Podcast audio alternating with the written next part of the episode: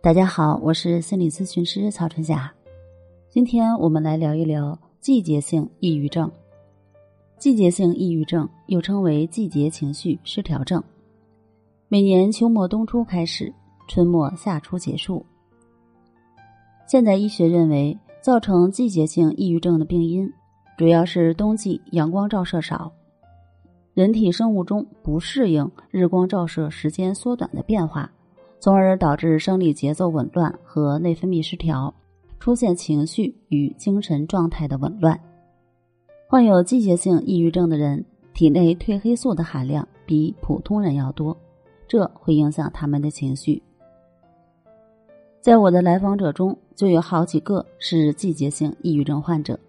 他们到了秋冬交替的季节，便开始不舒服，感觉疲劳、精力不足、注意力无法集中。甚至无法正常工作，即使出去旅行这样放松的事情，也无法提起兴趣。他们只希望自己可以静静的待着，什么也不管。同时，睡眠也不好，吃药不管用。然而，到了春季，随着天气慢慢变暖，即使没有药物的帮助，也可以走出抑郁状态，变得和其他正常人一样，没有任何的抑郁症状了。对于冬季抑郁症的治疗，目前普遍采用的治疗方法有三种：第一种是抗抑郁的药物，第二种是光线疗法，第三种是认知行为疗法。这三种治疗方法中，药物治疗一般会存在副作用，而光线疗法和认知行为疗法则比较安全，没有什么副作用。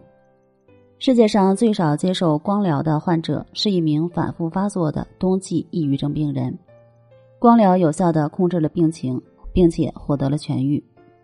从此以后，关于光疗的研究广泛开展，结果发现光的强度对冬季抑郁症的疗效至关重要。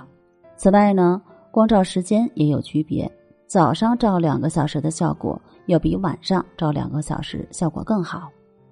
意大利的医生认为，如果坚持每天早晨连续散步三十分钟至六十分钟。让脸好好的晒晒温暖的阳光，抑郁的心情会随之消失。阳光是极好的天然抗抑郁药物，而早晨的阳光效果最佳。